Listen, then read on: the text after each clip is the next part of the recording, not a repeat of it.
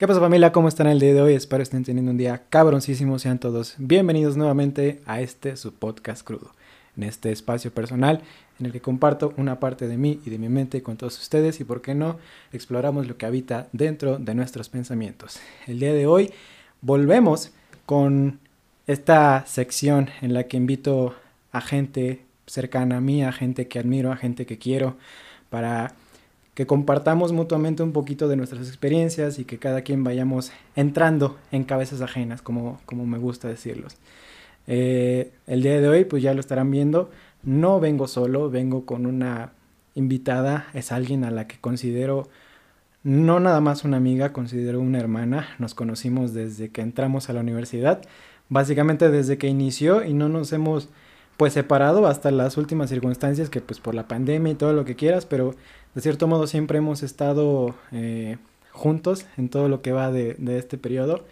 Y precisamente esta personita a la, que les quiero presentar, perdón, eh, ha tenido un, una evolución muy radical para mí, ha tenido un impacto no nada más en, su vida personal, sino también en las personas que, que, que la rodean y que era lo que le estaba comentando hace un momento, hay dos palabras que yo creo que definen muy bien a esta señorita.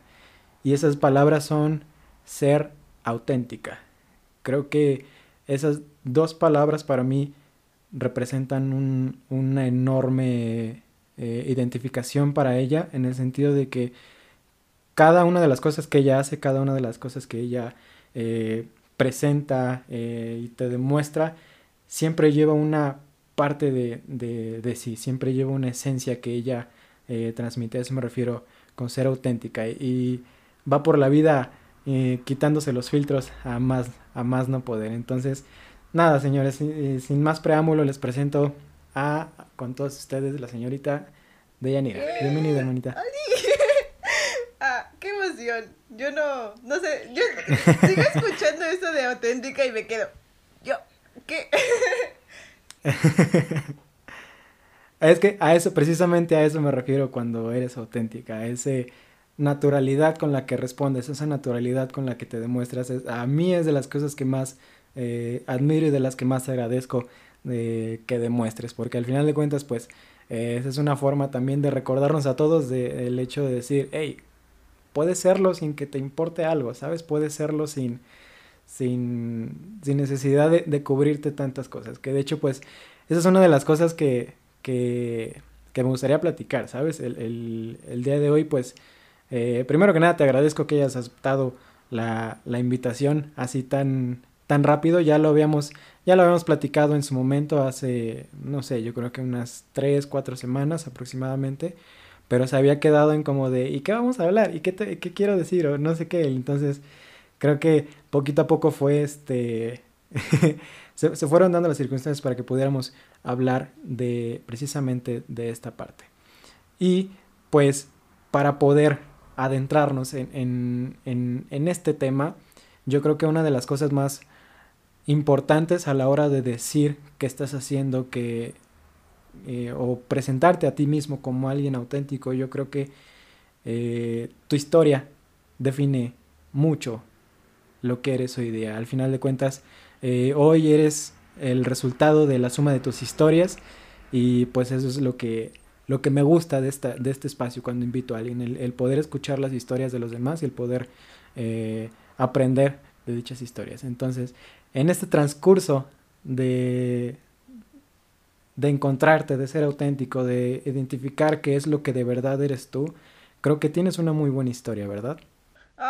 Tengo una historia muy complicada, yo lo diría. Creo que fue un camino que estaba ahí pero no veía. Yo creo que lo definiría así, porque siempre estuvo presente y siempre venía a mí en forma de señales. Yo personalmente soy mucho como de creer en algo superior, no tanto en Dios, pero así como en el universo, ¿sabes? En las energías y así. Y, y soy mucho como de que las coincidencias, ¿sabes? De que de repente te sale algo y es como de, ah, tiene sentido. O, tú misma pues le das la, el sentido a las cosas que te pasan. Entonces toda mi vida, toda mi vida yo creo que siempre tuve estas señales de para dónde irme y fue un claro ejemplo de cuando no haces caso a las señales, pues tu vida se complica un poquito. Porque a ver, yo desde siempre, o sea, desde que tengo recuerdos, me ha gustado mucho todo lo visual. O sea, todo, pintar, eh, bailar. Antes decía que era como un poco kinestésica, pero ahora creo que soy casi, casi 100% visual. Y, y me, me siento como muy identificada con todo eso. Pero pues me atrapó esto de querer ser exitosa y de querer cumplir como las expectativas de las personas. Mm, más que nada las expectativas que yo pensaba que las personas tenían sobre mí, ¿sabes? Porque a veces cuando eres chiquito, yo siempre he dicho eso, o sea, que los niños tienes que manejarlos con palmas y con cuidado y todo, porque si tú no te das cuenta y dices o haces algo que, que a ellos les pueda afectar, va a repercutir así para siempre, o sea, porque cuando eres chiquito, las personas creo que a las que más admiras son a tus papás y a las personas, a las únicas, eh, pues de quien buscas aprobación son de ellos, ¿no? Entonces, pues yo crecí en una familia donde uno de los mayores logros era que mi mamá era médico, o sea, mi mamá es eh, segunda generación, digamos, de personas que tienen una carrera, que estudiaron, o sea, de ahí viene mi abuela, que estudió la normal, o sea, no es tanto como una licenciatura, sino estudió primero la normal, como antes, casi casi si terminabas eh, en plan la prepa ya podías ser maestra, pues casi casi fue eso, ¿no? O sea, mi abuelita fue maestra a partir de eso y le echó muchas ganas. Y mi mamá fue la primera, este, como licenciada ya en sí de mi familia, entonces pues como que eso jaló mucho respeto y ser doctora, pues, sabes, de una familia donde no hay como mucho poder monetario o, facilidades, pues fue como un logro. Entonces yo desde ahí como que ya sabía que tenía que empezar a, irme por ese camino. También desde chiquita tuve como muchas ayudas porque eh, mi mamá me llevaba al hospital. O sea, yo viví en el hospital mucho tiempo porque cuando yo nací mi mamá estaba haciendo eh, su especialidad. Entonces me la pasaba viviendo en los hospitales. Y a los seis años entré por primera vez a una cirugía. O sea, entré a ver a mi mamá operar. Y la verdad es que me aburrió muchísimo. O sea, yo me acuerdo que era un pie diabético y yo, ah, ok. Y mi, mamá, estaba como al tanto de que estaba súper aburrida, que me dijo, oye, tu tía está aquí en el otro quirófano, ¿no quieres ir a verla? Estaba operando, estaba haciendo un parto. Y yo, ay, bebé, sí, o sea, yo ahí con seis años, ¿sabes? Y, y me fui, me fui con mi tía y dije, ay, esto está divertido, la, la chica está gritando, qué divertido. Y ya como que de ahí empecé a, a meterme mucho en, en esto de medicina. Entonces yo a los seis años ya decía, voy a ser médico como mi mamá. Mi mamá va a estar muy orgullosa. Y sabes, es eso también como que cuando yo lo decía veía que mi mamá se ponía feliz, ¿sabes? De, mamá voy a ser médico como tú. Y pues mi mamá se ponía obviamente feliz. Entonces, yo creo que desde ahí como que empecé a relacionar como la felicidad, la, la aprobación y todo eso como con las demás personas y no tanto como por lo que a mí me gustara. Entonces, pues yo a partir de esto me libré como de todos los problemas de, de ¿sabes? De, cuestionarme o de conocerme a mí. Creo que eso es como básico. Porque yo ya no me preguntaba, qué quería hacer, qué me gustaba, porque yo desde los seis años ya sabía que iba a ser médico. O sea, y, y cada vez que me preguntaban, ay, ¿qué vas a estudiar? Mi respuesta automática era, voy a ser médico. Y era como de, sí, ok. Y fue hasta la prepa que mis papás me empezaron a decir, oye, si quieres ser médico o nomás crees que, que es el camino. Y yo dije, mmm, no tengo idea. Y, y, ¿sabes? Cuestionarte eh, preguntarte si lo que estás haciendo es lo correcto es muy complicado, es muy difícil y conlleva mm, un trabajo enorme de eh, autoconocimiento. o sea, es, mucho, Entonces, yo creo que en esos momentos yo prefería evitarlo porque soy una persona que evita muchas cosas. O sea, si a mí algo no me gusta, me voy o lo paro en seco. Entonces, eh, prefería evitarme el pensar y pues solo seguir con el camino que ya estaba, que era lo más fácil. Para mí fue lo más fácil decir, no, pues ya está ese camino, ¿para qué ando buscando otras cosas, no? Y, y empecé en prepa a cuestionarme un poquito, ¿no? Como de... Mm, aceptaste, como que aceptaste una definición de éxito que no era la tuya, ¿no? Sí, yo creo que... Eh, como, ¿sabes? Es, es esto de, ya hay un camino escarbado, ¿para qué voy a escarbar otro? O sea, ya sé por dónde es el camino fácil. O sea, ya tenía, ya sabía cuáles Sí. eran los pasos, ¿no? O sea, ya sabía, ok, voy a estudiar la prepa y después voy a estudiar la universidad. Después de la universidad tengo que estudiar mi especialidad. O sea, yo ya estaba consciente de, de todo. O sea, yo ya sabía qué era el punto al que iba a ir, ¿no? O sea, yo literalmente, en lugar de pensar en la carrera, pensaba, ¿qué especialidad de medicina voy a estudiar? No quiero ser cirujano, puedo ser ginecólogo. Y como que ya, o sea, yo ya estaba ahí, ya en ese camino, ¿no? Y pues Y me metí estabas volando hacia futuros que todavía ni estaban cerca. y me pasa muchísimo, o sea, yo soy mucho de irme, o sea, de pensar y pensar y pensar. Y pues de repente como que me cuestionaba eh, otras cosas, ¿no? Como de, a ver, puedo ser... ¿Sabes qué también es esto? Que no me conocía y no sabía en qué era buena. No, no, no era capaz de ver en qué otras cosas era buena. Porque pensaba, por ejemplo, mi, mi pensamiento era, ¿puedo ser abogada? Porque soy muy buena discutiendo. Y dije, sí, voy a ser abogada perfecta.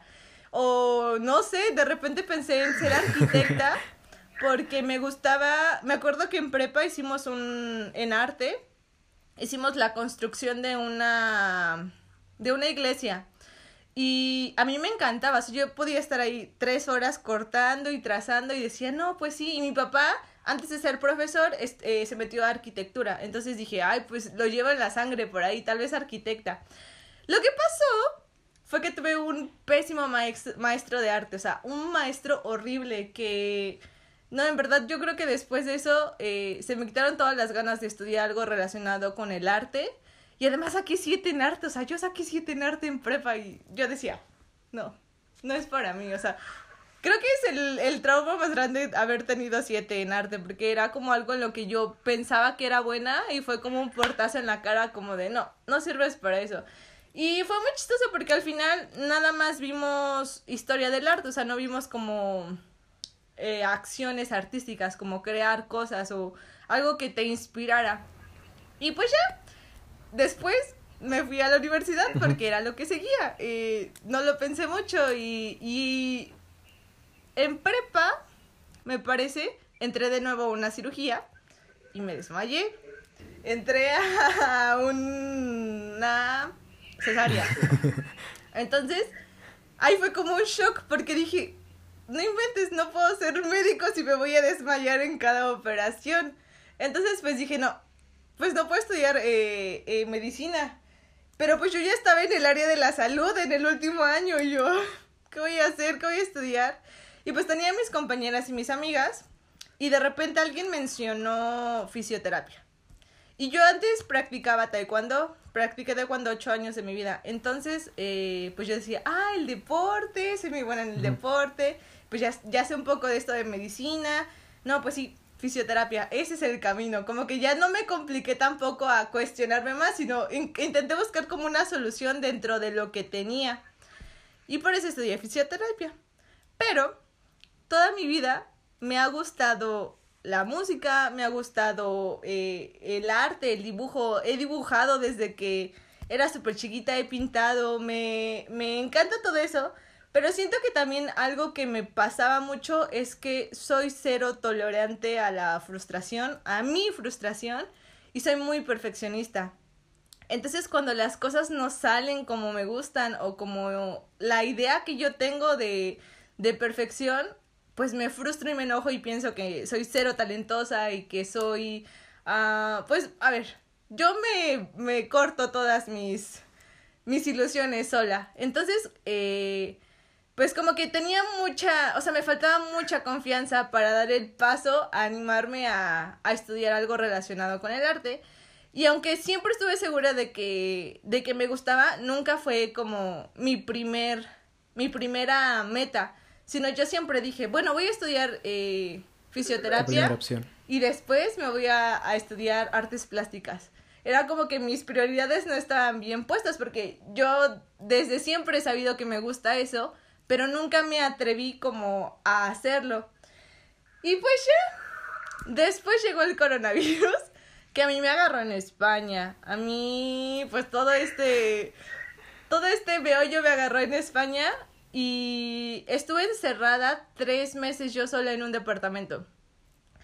Y a eso es lo que me refiero con que ya no podía hacer nada más que confrontar pues a todos los pensamientos que tienes. Yo creo que eso es como algo que todos, eh, ay Dios, todos hemos experimentado. O sea, en verdad, eh, pues ya no puedes huir de las cosas que tienes en la cabeza. Entonces pues me empecé a cuestionar mucho ¿qué estoy haciendo de mi vida? y creo que también viene un poco por, mm, ¿sabes? Te puedes morir mañana y tal vez no hiciste lo que querías hacer o no estás haciendo lo que te gusta o no cumpliste la expectativa que tú querías. Entonces, como que me empecé a cuestionar si en verdad el éxito que, que yo pensaba que era lo que quería, ¿sabes? Tener una casa, tener dinero, tener esto, era lo que me iba a hacer feliz, iba a ser lo que me iba a hacer tener una vida que de la cual estuviera orgullosa y de la cual podría decir, sabes, si me muero mañana, no hay problema, yo logré todo lo que quería o logré lo que pude con lo que tuve. Entonces, eh, me acuerdo que un día estaba viendo un video musical y yo siempre, o sea, yo soy fanática de ver videos musicales y lo he sido desde toda la vida, o sea, en verdad me gusta mucho. Yo, mi hermana se desesperó el otro día, espera, voy a conectar el iPad. Ajá. Mi hermana se desesperó el otro día conmigo porque puedo ver el mismo video musical 40 veces en el mismo momento, o sea, sin problemas, o sea, estar una hora viendo el mismo video musical. Porque me encanta ver, eh, bueno, no cualquiera, o sea, también tengo mi, mi selección de videos preferidos. Porque de repente veo, no manches, la escenografía y cómo lo montan y, sabes, como las tomas de los videos, la luz que le pusieron, la ropa, todo eso. Me llama muchísimo la atención y cada vez que lo veo una vez más, encuentro algo que me gusta más, o sea, y, siempre me ha interesado, por ejemplo, eh, me acuerdo mucho de, de cuando me gustaba Justin Bieber que veía mucho sus coreografías. O sea, yo, a mí me gustaba, o sea, apenas razoné que a mí me gustaba Justin Bieber porque era el único cantante de nuestra época que bailaba. O sea, que hacía canciones y bailaba y montaba un show. Y, y justo ahora, por ejemplo, estoy muy dentro del K-pop, que es básicamente eso. Personas que cantan y bailan y tienen videos musicales increíbles. Entonces, visualmente me atrae mucho, me gusta. Entonces, un día estaba viendo un video y, y, dije, oh por Dios, yo reconozco a este bailarín, salió en este video musical. Y, y, de repente como que dije, oye, pero esta coreografía se parece a este, a este otro video donde también sale este bailarín. Entonces dije, ok, alguien dentro de estos dos videos tiene que estar eh, relacionado. Entonces dije, el coreógrafo, es el mismo coreógrafo, estoy segura. Entonces como que de repente me puse a investigar y entonces descubrí algo muy chistoso, que es un canal de un tipo que se llama Aldo Martínez, me parece. Él estudió cinematografía y hace video reacciones a los eh, videos en general. Entonces, él habla y comenta sobre... Eh, las cámaras, sobre qué cámaras utilizan o sobre cómo se grabaron qué cosas, ¿no? Entonces él hizo el comentario de, y de esto se encarga el director de arte. Y yo, ¿qué es eso? Necesito saber qué es eso. Entonces eh, me puse a investigar mucho y me di cuenta de que lo que me gusta es crear cosas. Un director de arte se, se encarga de hacer todo lo que tú tienes en tu cabeza y plasmarlo ahí y sabes, y poner muchas cositas. Y entonces como que a partir de esto empecé a, a cuestionarme mi vida y hacerle caso hasta todas las señales que se me presentaban. Por ejemplo, cuando era chiquita a mí me encantaba jugar a las muñecas con mi hermana, pero no era jugar a las muñecas. Yo le montaba su casa a mi hermano, o sea, le hacía la casa de las muñecas, le ponía las cositas donde iban y le digo, sale pues ya está, puedes jugar con las muñecas. Eso era lo que me encantaba, o sea, eso era lo que yo hacía para jugar con las muñecas. Y y por ejemplo, es lo que me encanta, me encanta, me puedo pasar horas, horas haciendo flores de papel o haciendo, pintando, o sea, cualquier cosa que sea manual y que tenga, o sea, que alguien lo pueda apreciar, me puedo pasar horas en eso y no se me hace tedioso, no, no me cansa. Sin embargo, ponme a hacer una planeación de fisioterapia, mm, yo le doy así como de, lo pospongo hasta que ya lo tengo que hacer. Entonces, así como a través de todo esto he descubierto qué es lo que me gusta. O sea, a mí ya la, cosa cambia. Sí, y yo creo que ese es un, un, una clara señal de qué es lo que te gusta. Cuando no te cuesta hacer las cosas, cuando no hay obligación de hacer las cosas, es lo que te gusta, no hay, no hay otra cosa. Sí, yo creo que ya ahorita ya cambiaste totalmente tu, tu definición de éxito, que creo que al final de cuentas es eh, el parteaguas para que tú pudieras eh, decir, ¿sabes qué? Eh, justamente eso, o sea, replantear, decir, no sé si lo que estoy haciendo me llena, no sé si lo que estoy haciendo me, me satisface de la manera en que yo lo esperaba. Y, el, el y bien lo dijiste, el, cuestionarte, digo, en tu caso pues fue una, una situación muy especial porque ni siquiera estabas en tu país. Eh, digo, porque sí, muchos, muchos estuvimos eh, esos meses encerrados o incluso más tiempo, pero dentro de tu país, dentro de tu casa, dentro de tu familia. Y a ti te tocó estar en un, en un ambiente eh, ajeno en muchas, en, de muchas formas y, y, eventualmente los demonios tuvieron que salir para, para sentarse cara a cara y platicar uno a uno con ellos y decir, ¿sabes qué? Esto está pasando, esto está no está funcionando así. Eh, quizás esto que traía necesito sacarlo para poder, que, para que pueda eh, entrar algo nuevo.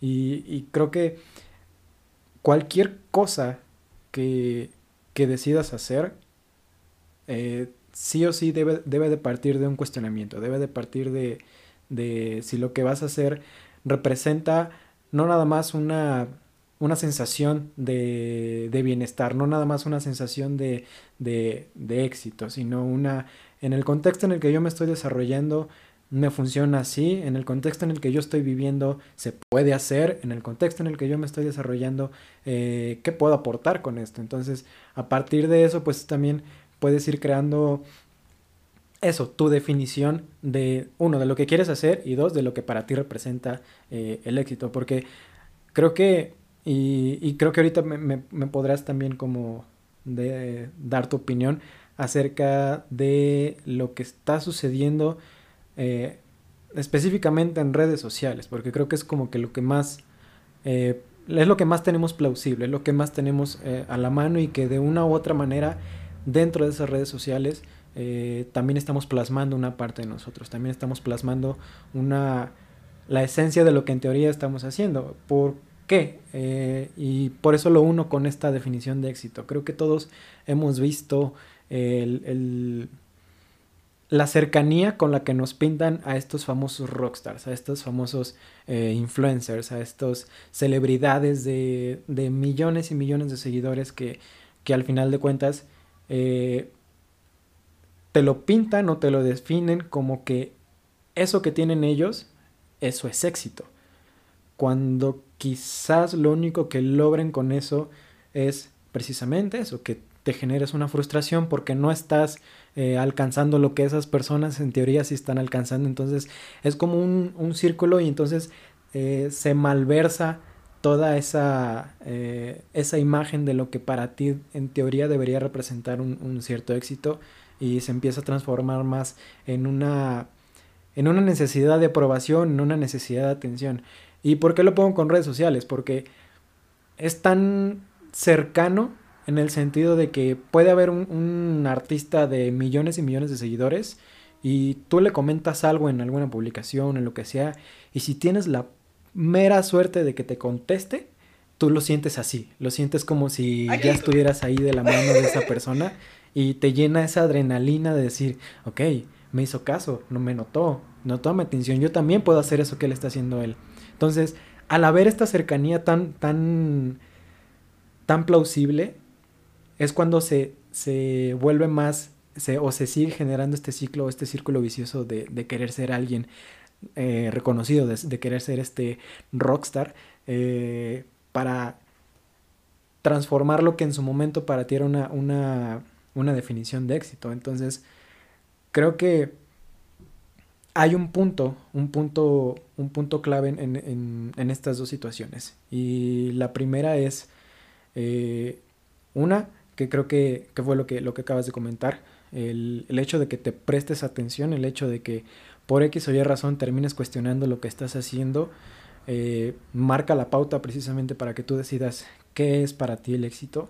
Y la segunda, que yo creo que esa es la que al final de cuentas todos terminamos haciendo de alguna manera y es el transmitir o el comunicar algo. Al final de cuentas, todo aquello que hagas, todo aquello que pues que plasmes, ya sea que lo estés inventando, ya sea que lo estés creando en tu caso, ya sea que lo estés escribiendo o simplemente compartiendo, pues tú estás creando, perdón, una, una comunicación, una conexión a través de, a través de eso. Y, y para mí en ese sentido ya representa un, un nuevo éxito, el hecho de que logres eh, comunicar algo eficazmente, el hecho de que logres...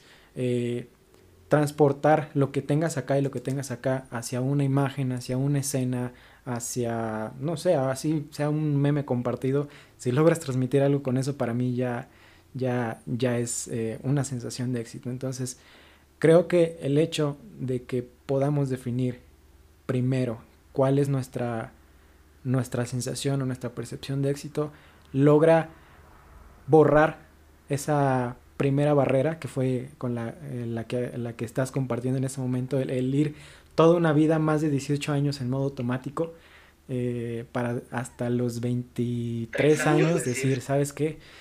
Quizás esto ya no me gustaba.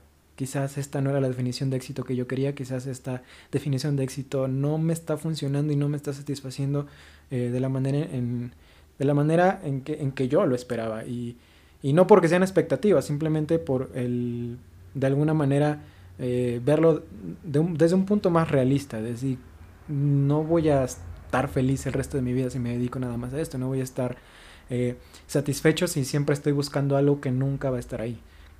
Entonces, el, desde el principio el cuestionarte creo que ayuda bastante, ayuda bastante. Sea en la situación que sea, sea en, en tu situación, en un caso especial, o sea pues un día que no tienes nada que hacer y te estaba rascando eh, la panza y nada más dijiste, pues, ¿qué estoy haciendo hoy? ¿Qué estoy haciendo hoy con, mi día a día? ¿Qué, si me funciona o no me funciona? Creo que a partir de ahí ya, ya, ya llevas un, un gane. El hecho de que empieces a, a, a transmitir algo diferente a lo que estabas acostumbrado.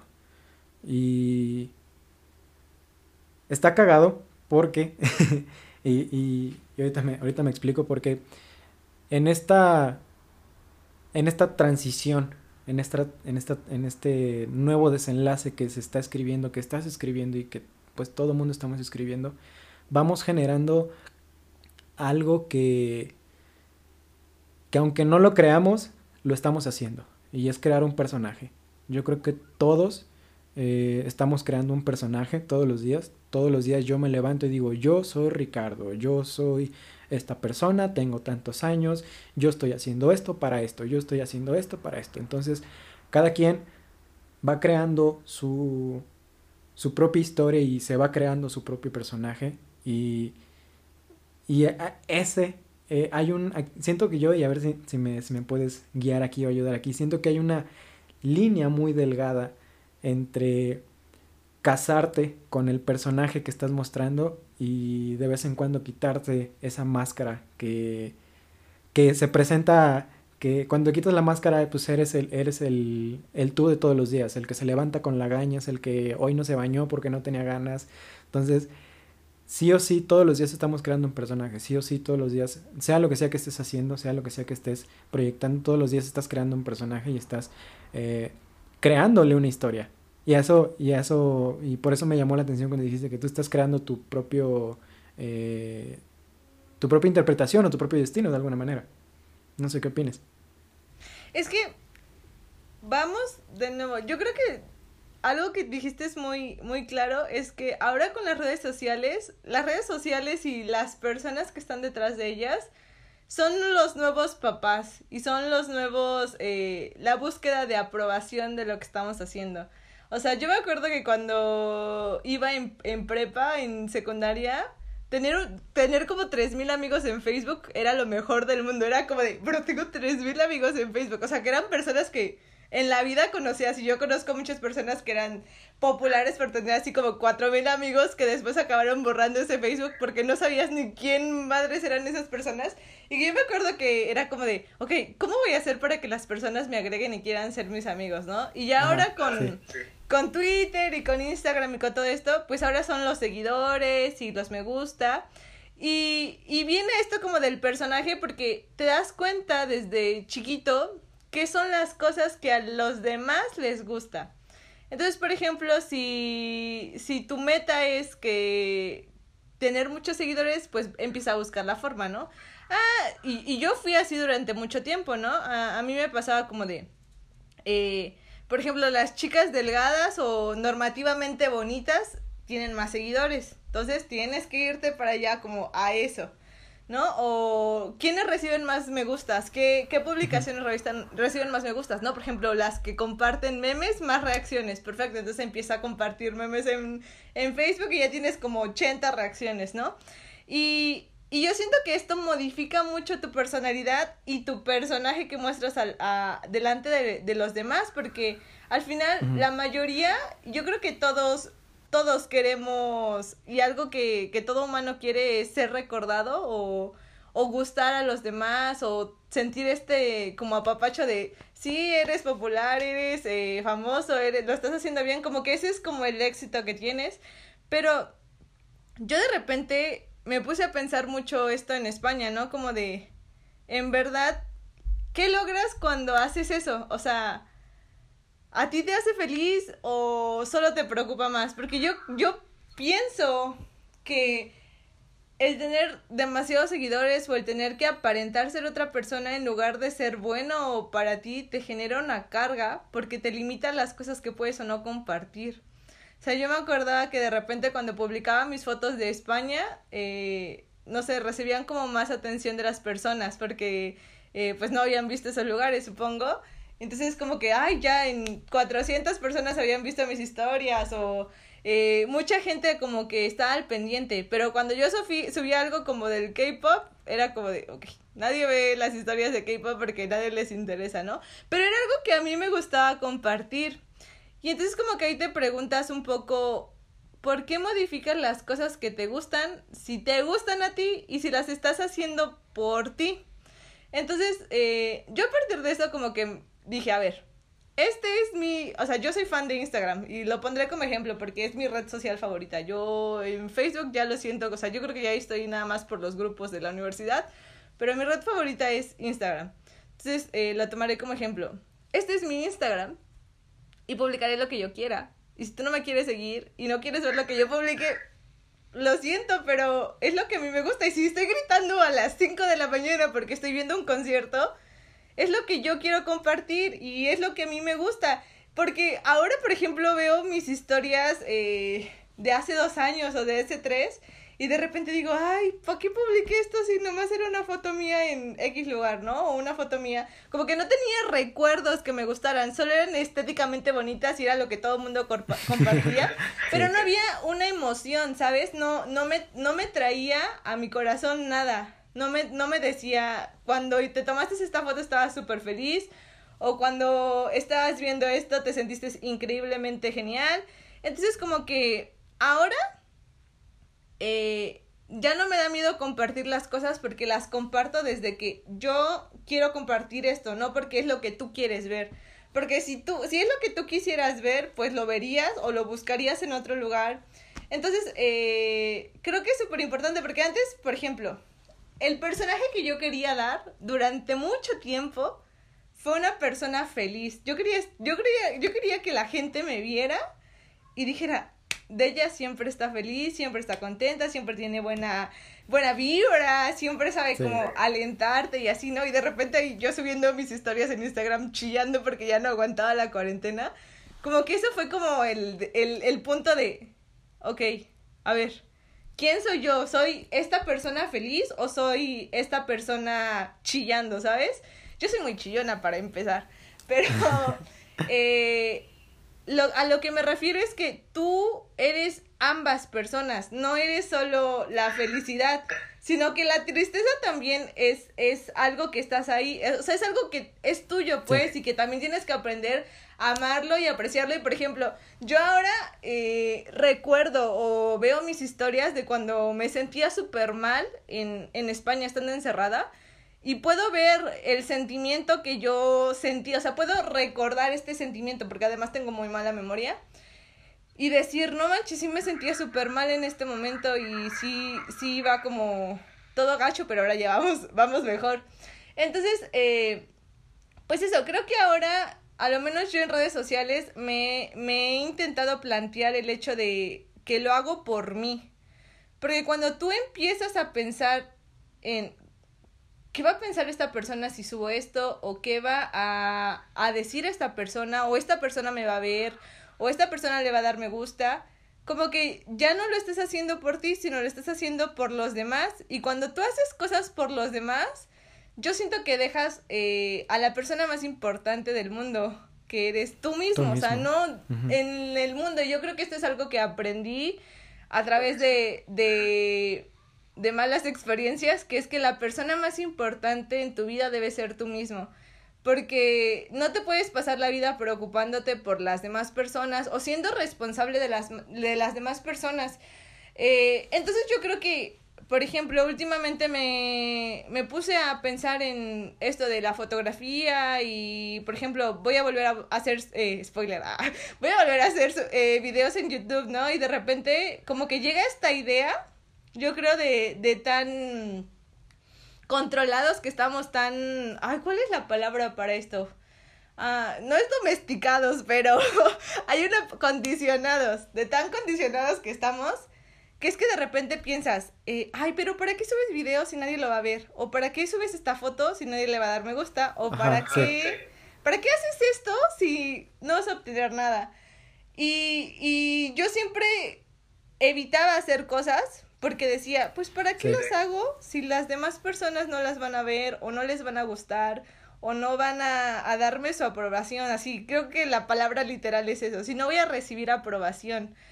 Y, y dejas de hacer un montón de cosas. O sea, yo me puse a pensar en todas las cosas que he dejado de hacer o de intentar solo porque alguien más no me siguió, ¿sabes? Eh, por ejemplo, y pasa, yo siento que este es un ejemplo y es una metodología de, de vida porque pasa en cualquier, cualquier situación. O sea, de repente estás con tus amigos y, no sé, tú tienes un chingo de ganas de ir al cine, pero ellos no. Entonces tú dices, ah, quiero ir al cine a ver esta película. Y solamente porque nadie quiere ir a ver esa película o nadie quiere ir al cine, no la ves. Entonces, no, no cumples eso, algo que a ti te iba a hacer súper feliz. que, es, que es ir a ver esa película, ¿no? Entonces, como que cuando dependes de otras personas, de su aprobación o de su seguimiento, pues eh, dejas de hacer muchas cosas, ¿no? Entonces yo, yo tengo la idea de, ok, yo voy a hacer esto porque al hacerlo voy a ser feliz yo, no voy a hacer, no voy a hacer a las demás personas felices. Entonces yo comparto las cosas o hago las cosas que hago y en la vida cotidiana, o sea, si de repente hago ejercicio o... Porque, miren, yo creo que este pensamiento de estar a, o sea, estar en busca de la aprobación te genera muchos problemas en general y personalmente, por ejemplo, hacer una... Yo siento que obviamente afecta a mujeres. Sí, a, a, a, todos, pero siendo mujer, por ejemplo, porque eso es lo que sabe, puedo hablar de que no ser delgada, eh, de repente uh, te cierra como como, no puertas, pero sí como que de repente si eres llenita, miran más a las delgadas, ¿no? O si eres toda planita, pues miran a las que tienen boobies y nalgas. O si e, no eres, este, como la expectativa de la belleza en tu cara, pues de repente como que te hacen a un lado, ¿no? Entonces como seguir estos estereotipos ah, te hace odiar lo que tú eres y como no gustarte, ¿no? Entonces, por ejemplo, a mí me pasaba mucho, mucho tiempo antes que yo decía, ok, voy a hacer ejercicio porque tengo que adelgazar o porque tengo que estar chida, o porque, o sea, por otra cosa que era, ok, para que las, a las demás personas les guste como me veo. Y, y no era basado en... No eres pensando en que a ti te hace bien. Exacto, o sea, y esto, fíjate que no te lleva a ningún lado, porque amigos, a ver, yo subí 7 kilos en España, 5, 6, 6 kilos, llegué a pesar 61 y cacho de kilogramos, o sea, fue lo, lo mayor pesada que he estado en mi vida. Y, y yo intenté bajar de peso pensando en esto, como de, tengo que ser delgada, tengo que, porque así me voy a ver mejor en ropa, porque así eh, voy a entrar en esto, porque así cuando me tome fotos eh, se va a ver bien, así. Y esto no me hizo bajar ni un kilogramo, o sea, no me hizo más que daño, no me hizo más que odiarme todos los días y tener un ciclo de, ok, todos los días me voy a pesar y voy a reprimirme de ciertas cosas, cuando no es así y cuando ahora, por ejemplo, todos los días me paro a hacer ejercicio pensando, no manches, ayer hice 10 burpees y no me cansé, hoy voy a hacer 11. Es como de, este es la motivación es que te hace bien a ti, no que te vas a ver mejor para los demás o si tú te, o sea, porque también es válido amarse a uno mismo y verse bien para para ti, ¿no? Es como esto de ¿Te maquillas para estar en tu casa? Pues sí, porque me estoy maquillando para que yo me vea bonita cuando me vea en el espejo de la cocina o cuando me vea en el espejo del baño, porque no me importa que los demás me vean, lo hago por mí. Sí. y me gusta mucho la, la, manera en que lo estás planteando, me gusta mucho la manera en que, en que lo describes, porque dijiste algo que para mí fue como el, el pico de todo esto, que las redes sociales son los nuevos papás. Porque, eh, ah, exacto, o sea, la primera señal de, de, aprobación que tú buscas, pues precisamente son ellos. Y cuando te das cuenta de que quizás no necesitas el de ellos, pero acá estás recibiendo mucha atención por gente desconocida, que si la recibes de desconocidos, pues como las que están más cercanos terminan pasando a un segundo, segundo tercer plano. Entonces buscas o buscamos esa, esa necesidad de, de aprobación y de atención eh, en personas que, que ni siquiera, pues precisamente que ni siquiera conoces. Y termina pasando este, eh, de hecho, en, el, de hecho en el video que te mandé, eh, que de, ese video fue en el que, del que surgió la idea de, que platicáramos, eh, la persona que está hablando, no recuerdo su nombre honestamente, pero dice algo muy cierto, dice algo que en este sentido, de esta, en esta búsqueda de, de aprobación, es cuando sucede que el ser humano, bueno, las personas en general, ahora se toman 100.000 fotos para terminar subiendo una. Se toman no sé cuántos perfiles, se toman no sé cuántas poses para que al final terminen eliminando todas las demás y se queden con una sola. Entonces esta persona dice, ¿cómo esperas que los demás te aprueben o te acepten si tú te pasaste 3, 4 horas diciéndote que no a esas chorrocientas mil fotos que, que te acabas de tomar? Y, o sea, y terminas malformando tu malformando y transformando tu propia visión, o sea, de lo que para ti eres, de lo que tú representas y lo que tú eh, demuestras. Entonces, estás creando un personaje que ni siquiera eres tú. Entonces, yo no yo no voy en contra de, de crearte un personaje en el sentido de que yo quiero ser esto, yo quiero ser esto, pero es porque yo quiero serlo, no porque alguien más me está diciendo que tengan que hacerlo así. Entonces, esta, esta creación de personaje va de la mano con todo esto que me estás diciendo, con, con eso que te acabo de decir también. Lo cual para mí también lleva, pues tarde o temprano lleva, lleva sacando a relucir todas esas, eh, ¿cómo decirlo?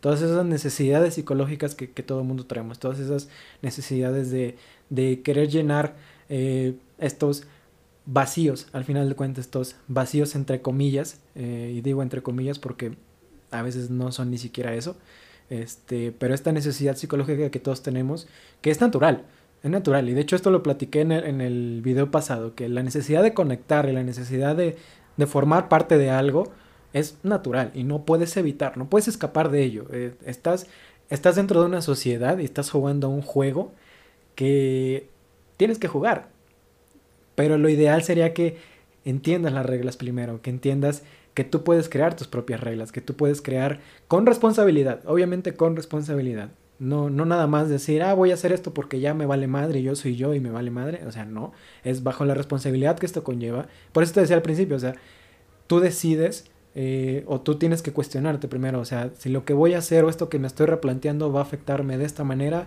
ok, pero también de este lado también puede afectar. Entonces, cómo puedes llegar a un acuerdo entre tu propio deseo y la necesidad per se de cubrir algún, de, de cubrir esto. Entonces llegas a una conjunción en la que vender tu imagen, vender tu personaje, deja de sentirse falso, deja de sentirse como ese famoso síndrome del impostor, ¿no? Que, que ese, eh, digo, no sé si, si has leído o has escuchado acerca de ello, es básicamente cuando de un momento a otro sientes que lo que estás haciendo no eres tú o sientes que no eres lo suficientemente tú para poder hacer eso que estás haciendo. ¿Sabes? Entonces viene este, este, este, este, este ciclo en el, en el que estamos platicando, en el que si no eres ese, no vas a ser nunca esta persona. Si no eres este rockstar, nunca vas a llegar a ser este. Entonces es constantemente, creo que eh, una de las claves es esta, es constantemente estás, estarte cuestionando si tu definición de éxito, si la definición de tu personaje en esta sociedad es, es propia, o sea, eres tú realmente, o, es la apropiación de la aceptación de las personas, la apropiación de la, de, del entorno, del contexto en, el que, en, el, en el que te desarrollas. Y junto con este personaje, pues se crea una, una doble, ¿cómo decirlo? Mm, pues no es, no es doble personalidad, porque al final sigue siendo tú, bien lo decías, no es que un día eres el feliz y otro día eres el triste, simplemente que tú decides hasta qué punto te permites mostrar, tú decides hasta qué punto permites entrar a la gente en tu propia intimidad y hasta qué, hasta qué punto permites presentarles eh, tu propio personaje, ¿sabes qué? Yo a raíz de esto, yo decido que mi personaje ahora mejor se limite a solamente hablar de estas cosas, que quizás a raíz de esto mi personaje únicamente se, se dedique a expresar esto que yo quiero, porque creo que cuando entiendes esta parte y entiendes que no siempre tienes que cuidar lo que dices, eh, por mucho que a alguien le pueda dañar, no siempre tienes que, que estarte preocupando de que si lo que vas a hacer le va a gustar a la gente o no, pues si te gusta a ti, yo creo que esa es una de las cosas que no puede faltar nunca, que te guste a ti. Es que eso de estar pensando en la... hacer acciones por pensar en las demás personas te limita mucho. Y, y algo que dijiste hace rato es como de que hacer lo que tú quieres con responsabilidad, creo que es súper cierto. En el, en el punto o en la idea de que tú eres libre, o sea, creo que, creo, o al menos yo pienso de que yo soy libre de hacer lo que yo quiera con, con lo que yo tengo, mientras no afectes a las demás personas. Y, y va mucho también, yo siempre he creído que las cosas tienen una intencionalidad, porque las vibras se sienten, y yo soy mucho de creer en vibras. Porque obviamente, incluso cuando alguien en mala onda te dice algo bonito, tú lo, tú lo puedes percibir, o sea, tú eres consciente de que no fue en buena onda, sino que fue con la sensación de herir.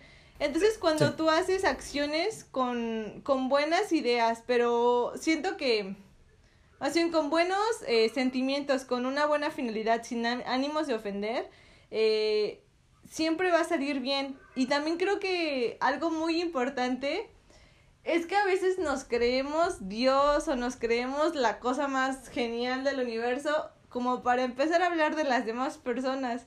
Y creo que eso es como algo horrible, o sea, yo creo que estoy estoy súper, súper en contra de eso y, y me pasa mucho en mi entorno. Me pasó mucho, por ejemplo, en la universidad. Eh, apenas me volví a decolorar el cabello y esto lo voy a poner como el ejemplo claro. Es que yo en la universidad hace como cuatro años tuve el, cabello, el cabello de colorado, pero todo, o sea, todo el cabello de colorado. Fue la primera vez que, que lo tuve así y, me, y lo tuve así en color rosa, lo tuve en color azul, lo tuve en, en plata, porque yo quería. Pero me di cuenta que eso atraía mucha atención. El plateado fue mi favorito, debo decir. El plateado fue mi favorito. Yo también lo amé, pero uy, para ese momento yo tenía el cabello destrozado. Eh, para ese momento me di cuenta que atraía mucha atención y muchos comentarios que ni siquiera pedía. Eh, o sea, como que yo existía y la gente se creía con el derecho de empezar a hablar de mi cabello, cuando ni siquiera había preguntado nada. O sea, eh, oye, ¿por qué no te lo pintas verde?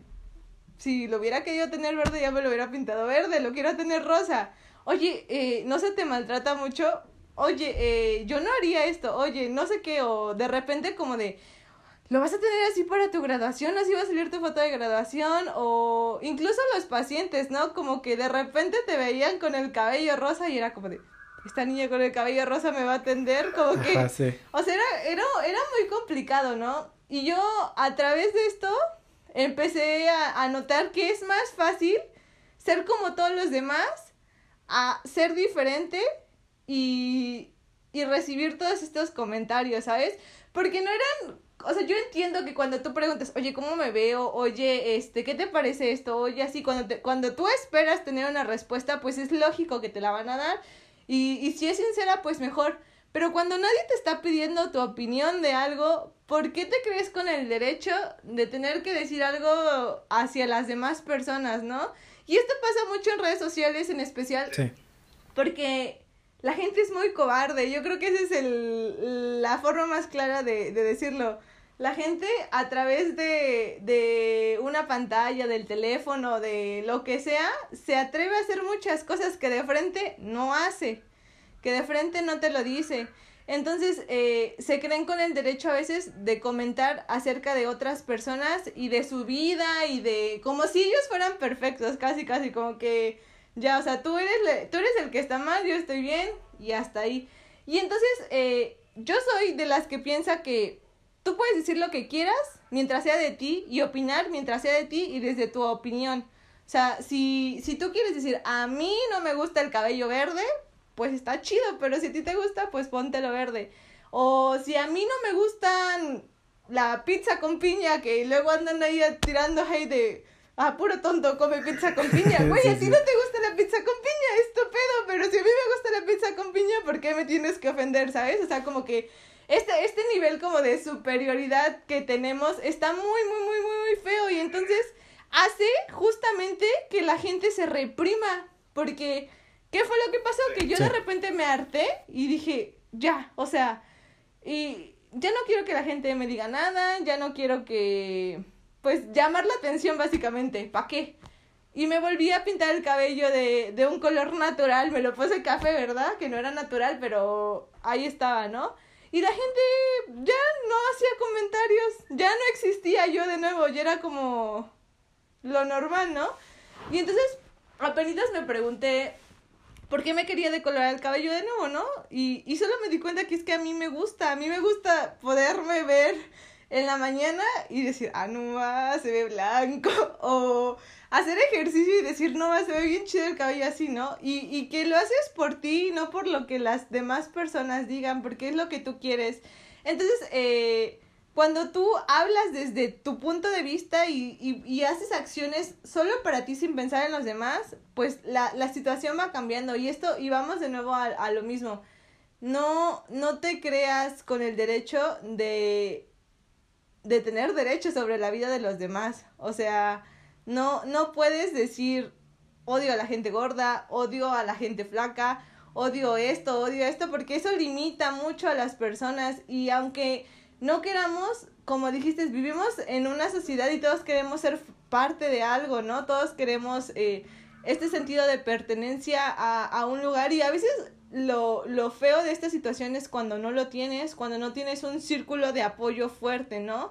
Eh, yo agradezco, por ejemplo, mucho, mucho. Yo soy una persona muy solitaria en cierto sentido porque depende de mi estado de humor si estoy con gente o no. Si, si necesito estar sola, me aíslo completamente y no me importa. No es que no me importe, pues, pero eh, no estoy al pendiente de las demás personas. Sin embargo, cuando alguien me necesita, ahí estoy o si, si yo quiero algo, sé que hay personas con las que, con las que puedo llegar, pero hay gente que no, no tiene eso, o sea, no tiene un círculo al cual acudir o al, con el cual refugiarse y entonces empieza a buscar justo la aprobación de, de demás personas y empieza a modificar su persona para que este círculo se pueda generar y lo único que, o lo que pasa y que no te das cuenta es que ese círculo es falso, no existe, no es real, porque la persona que creaste no existe, no es real. O sea, ¿cómo puedes tener algo que no, no hay? O sea, no existe. Sí. Sí, está muy... está muy...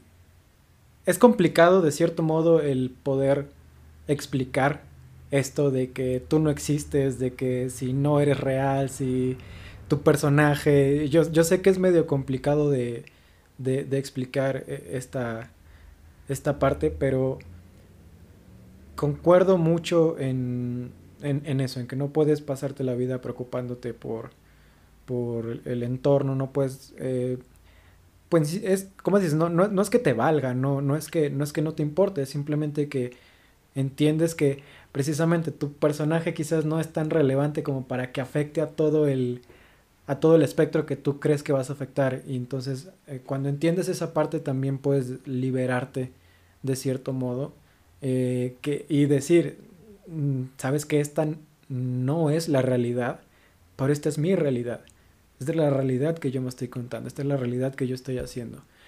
Si me va a beneficiar o afectar ya me daré cuenta yo. No tiene por qué eh, ser igual para ti no tiene que ser igual para todos. Y cuando, cuando nos creamos este, este conflicto de si lo que estoy haciendo está bien, si yo quién soy para estar diciendo esto, es cuando precisamente no, nos limitamos. Y, de hecho, pues a, a, mí me pasó. Eh, el, este programa que están escuchando o que están viendo, mm, yo creo que una de las cosas con las que más batallé ha sido el, la lucha conmigo mismo, el decir, bueno, ¿tú quién te crees para estar hablando de la mente, estar hablando de psicología, de filosofía? ¿Quién te crees tú para estar hablando de eso? O sea, eh, pero precisamente mientras más vas leyendo, mientras más te vas conociendo, más vas diciendo, pues, madres, pues sí, no soy nadie. Y como no soy nadie, pues yo puedo hablar de lo que yo quiera.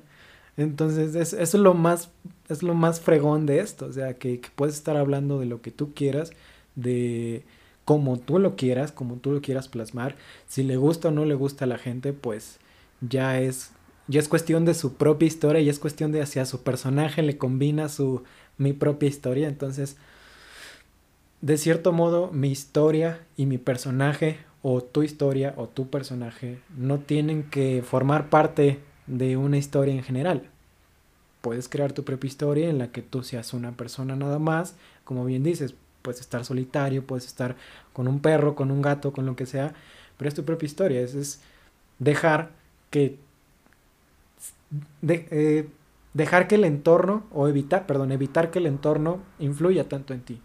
Porque al final de cuentas es lo que te priva de, de ser auténtico.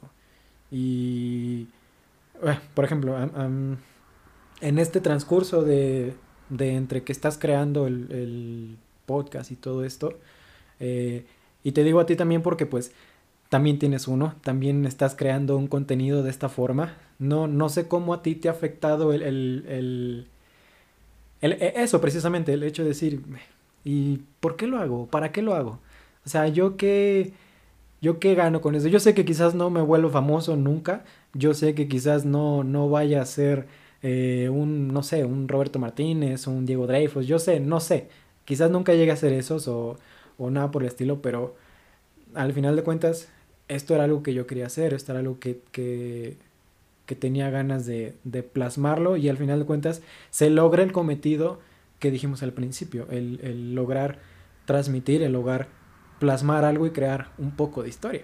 Porque esto ya se queda plasmado, esto ya no se va a borrar nunca. Nunca, se va a borrar. Entonces, eh, estamos inconscientemente, estamos como creando o replicando este sentido que le hemos dado en, siglos y siglos de, de, años en este mundo, el, trascender queriendo dejar algo aquí. O sea, aunque ya no estés, algo de ti se queda en este mundo, algo de ti se queda en esta vida. Y, creo que eso es lo, lo, más importante a la hora de ser auténtico. Que si ese es tu objetivo, si ese es el, el por qué lo estás haciendo, pues que sea tuyo, que sea tuyo. Si funciona o no funciona como esperabas, pues ya es tu responsabilidad el reaccionar o el actuar ante ello.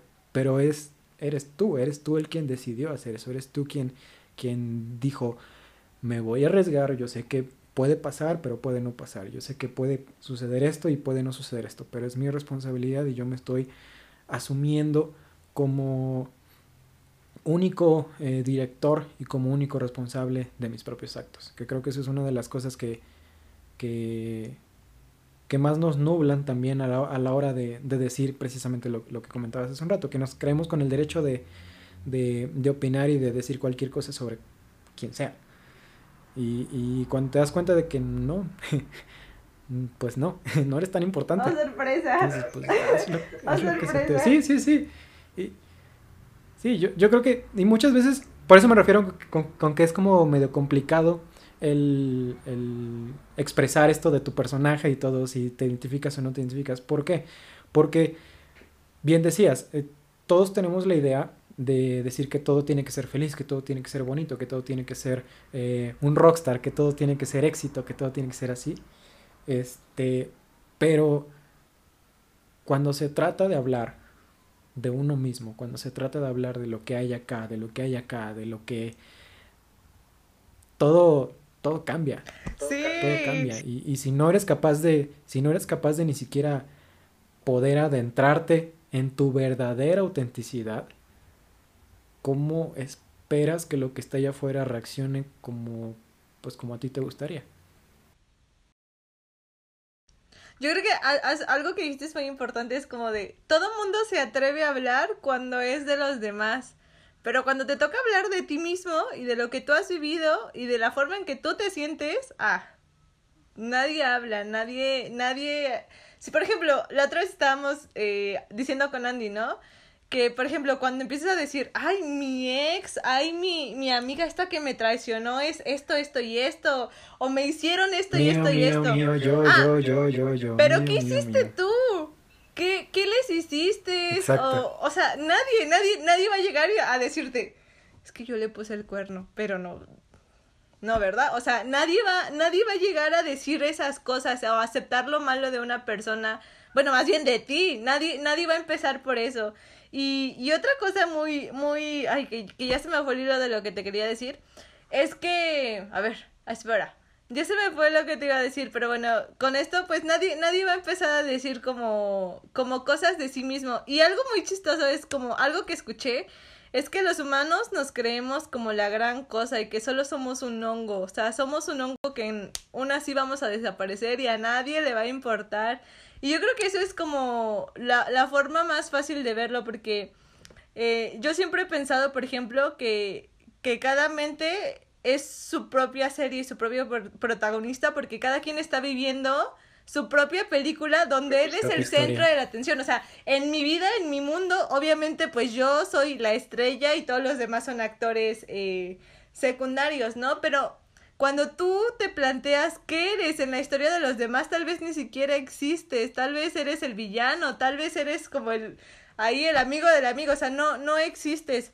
Sí. Y justamente Sí. yo creo que este es el punto de de por qué cuando me preguntaste o bueno, cuando mencionaste eh, por qué haces las cosas o por qué eh, decidiste, por ejemplo, hacer el, el podcast o bueno, tú, por ejemplo, tú has, me has seguido desde que empecé, por ejemplo, a intentar hacer, eh, que no intentar porque pues sigue ahí, pero la verdad es que yo tengo como 3.000 proyectos y generalmente como que si veo que uno no funciona, como que, que va, como que la gente no se atreve a crear cosas, no se anima a hacer cosas y entonces, eh, ¿sabes por qué desmeritamos a la gente que crea y no empezamos a juzgar a la gente que no hace nada?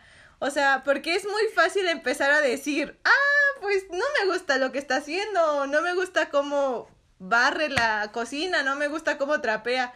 Pero ¿por qué no te pones tú a barrer la cocina o a trapear? Es lo mismo aquí, o sea, ¿por Sí. qué Sí. eh, te crees con el derecho de, ay, este güey está haciendo un podcast, a ver, haz tú un podcast, a ver si es fácil, o sea, a ver, investiga todo lo que tienes Sí, que sí, hacer. sí. O sea, vamos a eso. Se juzga mucho a la gente que crea cosas. Entonces, yo creo que hay que recordar eso, que la gente siempre, eh, no siempre pues, pero se va a ser más fácil juzgar al aquel que hace algo que aquel que no está haciendo nada. Porque no ni hace. siquiera va pa- o sea, ni siquiera va a aparecer en tu mapa los que no están haciendo nada. Y cuando tú pienses en, o sea, porque dijiste, ¿por qué haces el podcast o por qué haces eh, lo que sea que estés haciendo? Yo, por ejemplo, siempre, yo creo que lo principal con el podcast es porque siempre me ando replanteando el inicio de por qué estoy haciendo el podcast y no perder la idea de por qué inicié a hacerlo. Porque si tú pierdes la idea de qué es lo que quieres o qué es lo que querías lograr con eso, te vas perdiendo en, oh, no me están escuchando, nadie me está compartiendo, nadie, o sea, como, y, si te das cuenta, no son cosas que tú puedas modificar, tú no puedes eh, hacer que la gente te escuche, tú no puedes hacer que la gente te comparta, tú no puedes hacer, o sea, eso no depende de ti. Lo que tú puedes hacer es grabar el mejor podcast que hayas grabado y subirlo y ser feliz con que grabaste el mejor podcast que grabaste. Entonces, eh, yo cuando, cuando hago eso, o sea, yo, cuando por ejemplo grabo el podcast con Andy, a mí me libera mucho hablar con Andy y me libera hablar en general. Yo creo que eso es como una parte mm, por la que empezamos a hacerlo.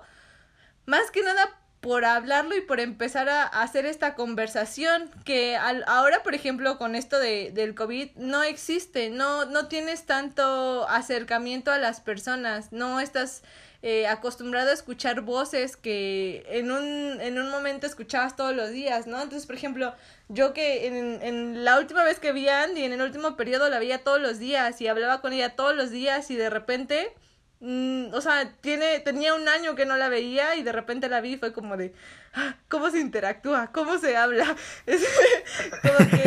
¿Cómo, se, ¿Cómo se socializa? Entonces, como que, por ejemplo, para el podcast, pues era eso, ¿no? Hablar con ella y discutir sobre temas que ya de por sí pensábamos. Y, y con otras cosas es algo que ya tenía pensado en mente, algo que yo ya había pensado en hacer y que simplemente lo hice y, y lo terminé y que si la gente lo ve o no, yo creo que la persona que, que siempre debemos de satisfacer y siempre tenemos que estar contentas es uno mismo.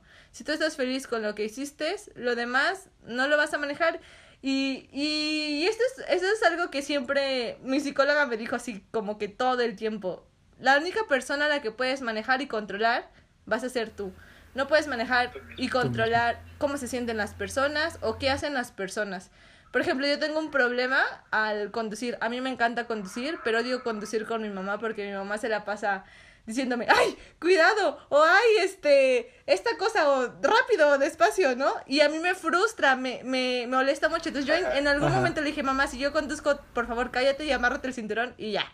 O sea, yo le dije así como de, no, no me gusta, no me estresas, porque yo sé que no manejo mal, yo manejo muy bien, con mucho cuidado, en verdad, y, y lo juro que lo hago. Pero mi mamá se la pasa como toda nerviosa. ¿Qué pasó? Pues obviamente no puedo hacer que mi mamá se calle, no puedo obligarla a que no diga nada, no puedo hacer que se ponga el cinturón de seguridad si no quiere, no la puedo obligar. Pero ¿qué puedo hacer? Puedo no manejar, puedo no puedo decirle, "Mamá, no quiero manejar contigo, este vamos allá, pero maneja tú, yo te acompaño, maneja tú." O, o puedo evitarme el enojo de otras formas, pero no puedes controlar a las demás personas, pero sí puedes controlarte a ti. Entonces, yo creo que ese es como, como el final, el punto, que tus redes sociales, tu todo va a depender de ti. No puedes hacer que la gente le guste, pero puedes hacer que a ti te guste y yo creo que eso debería ser suficiente. Me encanta. Sí, totalmente. Creo que e, esa, e, esa última parte de que no puedes controlar tu entorno, que lo único que puedes controlar. Incluso a veces ni eso, ¿verdad? Pero la mayoría del tiempo lo que puedes controlar pues es a ti mismo. Entonces creo que esa... El, vuelvo a tomar la parte del hacerte responsable de lo que sea que estés haciendo. El hacerte responsable creo que es la... Mm, una de las más grandes demostraciones que tienes el control. El, el, hacerte responsable de lo que sea que estés haciendo, de lo que sea que estés sintiendo, de lo que sea que estés pensando, el hacerte responsable de ello y e, el transmitir y, el crear eh, estos espacios para mí han sido también, y concuerdo mucho contigo, han sido más que más que liberadores, han sido de, mucha transformación personal en el sentido de que eh, creo que en algún momento lo llegué, lo llegué a decir en, en, algún episodio, pero yo cada que termino de grabar yo siento que soy alguien nuevo, yo siento que, el que grabó ya no es el mismo que terminó de grabar. Eh, porque ya, ya pasó todo el proceso de escritura, ya pasó todo el proceso de grabación, después el de edición, y, y cuando lo... es como una... como, como, por fases, ¿no? En el, en, el, que cuando terminas de grabar y bien dices, sientes que es el, el mejor podcast del mundo, y cuando ya estás grabando el otro, sientes que ese también es el mejor podcast que has grabado. Entonces, es una. El estar creando, el estar compartiendo algo, el cuando ves que alguien de tus amigos, alguien de tus conocidos está compartiendo algo en redes sociales o no sé, o está vendiendo yo que sé, yo qué sé, pero que sea creado por él mismo, se está quitando un velo, se está quitando una máscara eh, que muy pocos se atreven a hacer se está quitando algo de encima porque literalmente se está mostrando no lo que tú quieres ver, sino lo que Él tiene aquí. Y muchas veces mostrar, atrevernos a mostrar lo que tenemos aquí, es una de las cosas más difíciles que existen en este mundo. El, el, de verdad, el decir soy lo suficientemente auténtico y responsable como para que yo pueda expresar esto, yo voy a, no sé, yo voy a dibujar esto y te lo voy a enseñar, no me importa si te gusta o no, pero te lo quiero mostrar porque me gusta que seas parte de esto. Así, a, eso, eh, y te doy la razón en lo que decías, quizás en la historia de alguien, de alguien más, pues ese dibujo, ese podcast o ese video le pasó por una oída y le salió por el otro, pero tú decidiste hacerlo parte de tu historia y eso creo que es parte, eh, es parte importante, el, saberte, eh, uno, saberte responsable de tu propia historia y dos, saber que no eres importante para las historias de los demás y tres, que tan, tan poco eres importante que la primera debe ser también la más importante en, ese sentido. Entonces, es un, es un ir y venir, es un transformarse constantemente y, y, ser auténtico no significa hacer una sola cosa el resto de tu vida, porque e, esa transformación te lleva precisamente a darte cuenta de que quizás este que soy en este momento, quizás mañana ya no lo sea. Y eso es ser auténtico. El, también el, el aceptar que puedes cambiar, el aceptar que quizás que lo que estés haciendo hoy, de aquí a cinco años quizás dices, puta madre, ¿qué chingados estaba haciendo? ¿Por qué estaba diciendo eso? Eso también es ser auténtico. El, el aceptar que hoy eres una cosa, mañana eres otra cosa, pasados cinco años, diez años, veinte años, vas a ser una cosa totalmente diferente. Entonces, cuando entiendes esa parte también, te permites decir que no te, te quitas esa, esa, esa idea de la cabeza de decir, no voy a decir nada porque no sé si lo que estoy diciendo está bien. Entonces, eso es una parte de liberación enorme, enorme, enorme. Y eh, de verdad agradezco muchísimo, muchísimo que, que, te hayas abierto así conmigo, que hayas compartido así con todos nosotros. eres, te lo he dicho en infinidad de veces y no me canso de decirlo, es una persona muy especial para mí. Te quiero un chingo, te considero más que una amiga, te considero una hermana. Y el hecho de, de poder platicar así más, más este, más uno a uno y no nada más en una fiesta o en el salón de clases, para mí es muy reconfortante. De verdad te agradezco muchísimo ella que, que estés aquí. Y pues digo, no sé si, si tengas algo más que quieras agregar, porque de, de no ser así, este es tu espacio, comparte lo que sea que estés haciendo. Pues... no, pues, eh, a ver, es que eh, eh, el momento en el que dicen, va, pues te toca hablar es cuando ya no tienes nada que decir. Como que me, yo me friqueo cada vez que me dicen, va, te va. Es como de, oh, ¿qué digo? Pero bueno, a ver, uh, yo estoy intentando, ahorita yo creo que no, no, más que nada yo creo que es encontrar qué me hace feliz. Y yo creo que escuché de un fotógrafo que me gusta mucho que la cuarentena es el momento perfecto para reinventarte y para practicar aquello que quieras hacer.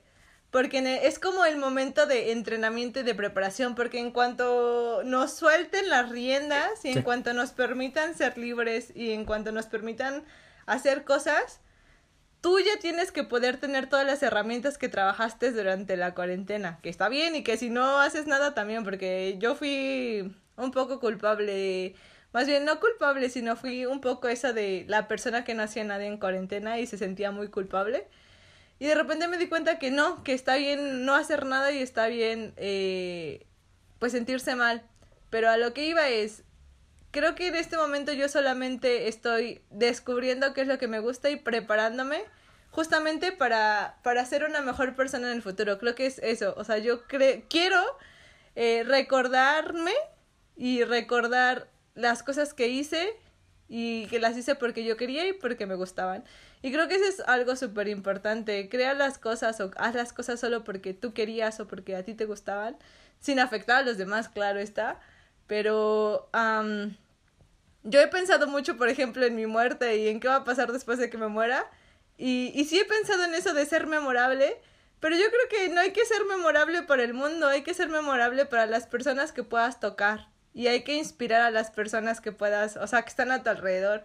Y no pienses que eso, que tus acciones son independientes. Yo creo que todo lo que tú hagas va a influir en las demás personas. y yo creo que la mejor forma de influir a las personas es haciendo algo, porque es muy fácil hablar y es muy fácil decir cosas, pero cuando tú haces algo, la gente se motiva a hacer cosas. Entonces, hagan cosas, creen cosas y no importa lo que sea, no importa, yo creo que cada quien tiene la cosa que los hace felices. Entonces, si hay algo que te haga feliz, yo creo que lo que les podría decir es que no tengan miedo de hacerlo y que no se lo piensen. Y recuerden que sus redes sociales son de ustedes y no son para las demás personas. Así que si a ustedes les gusta bailar, pero bailan culerísimo, bailen porque a ustedes les gusta. O sea, hagan esas cosas solo porque a ustedes les gustan y yo creo que así se va a vivir una vida más feliz. Y pues nada, yo estoy intentando crear cosas y cuando cree algo, pues lo voy a compartir en Instagram porque es el único lugar en donde me encanta estar. Entonces, pues nada, yo estoy en Instagram como arroba de Yanira Yani. Espero no cambiar mi username. ¿Lo dices por mí porque no acabo de cambiar? No, pero es que yo también he pensado en cambiarlo porque he dicho, ¿cómo me voy a poner ahora? Pero no, o sea, es que yo creo que esa es eh, hasta la evolución del username. De, o sea, acuérdense cómo, cómo fue que escogieron que se iban a llamar. O sea, eso creo que es una de las partes más importantes de la vida y en parte como de tu biografía y todo eso es como de wow, shook. Pero sí, o sea, eh, siempre estén al pendientes de las cosas y siempre me van a encontrar como arroba de Yanira Yani o como Yani. Y, y si ustedes siguen a Rich, pues ahí andaré por ahí en su, en su Instagram. Seguramente sí. Pues nada, familia, ya se la saben, ya la escucharon. Vayan a darse una vuelta por ahí. Tiene su podcast, tiene también su proyecto de fotografía y diseño de, de, de arte. Entonces, dense una vueltecita y concuerdo, concuerdo totalmente con lo que esté, con lo que ella está diciendo. Crean, investiguense a sí mismos de verdad adéntrense en lo que sea que, estén pensando y dense cuenta que estás en transformación constante y acuérdate que esta no es la realidad, esta es mi realidad o es tu realidad, así que diviértete en la tuya, diviértete en tu propia película. Creo que esa es una de las cosas que más eh, me gustaría que se quedara. Diviértete haciendo tu propia historia y aprovecha lo que estés haciendo ahorita porque quizás mañana ya no te guste y se vale cambiar de opinión, se vale cambiar de dirección, se vale, se vale decir, ¿sabes qué? Pues hoy ya no quiero ser, no sé, ya no quiero ser médico, hoy quiero ser, eh, no sé, veterinario, yo quiero ser panadero, lo que sea. Pero el, atreverse a, verse a uno mismo, el ser auténtico de verdad representa el darte cuenta que estás cambiando, el ser auténtico es darte cuenta de que hoy eres una cosa y mañana eres otra y pasado eres otra y me quiero quedar con eso. ¿Sale? Pues nada. Te agradezco de nuevo, Digita, y te agradezco a ti que me estás escuchando por Spotify y a ti que me estás viendo, que nos estás viendo por, por YouTube, que nos estés acompañando una semana más eh, en este espacio. Eh, ya te la sabes, te voy a dejar en la cajita de descripción. Si es que nos estás viendo por YouTube todos los enlaces tanto de Spotify de Anchor y de Instagram de, los dos para que nos vayan a escuchar y nos vayan a ver. Y si nos estás escuchando por eh, Spotify te voy a dejar ahí abajito también en la descripción los enlaces de YouTube para que nos vengas a ver y nos digas qué te parece. No te olvides de dar al like y compartirlo lo más que puedas para que este mensaje siga llegando a quien sea que tenga que llegarle Total, no somos tan importantes, ¿verdad? Muchísimas gracias, familia. Nos vemos. Ajá. Muchísimas gracias, familia. Nos vemos en una siguiente emisión aquí en tu podcast crudo. Muchísimas gracias.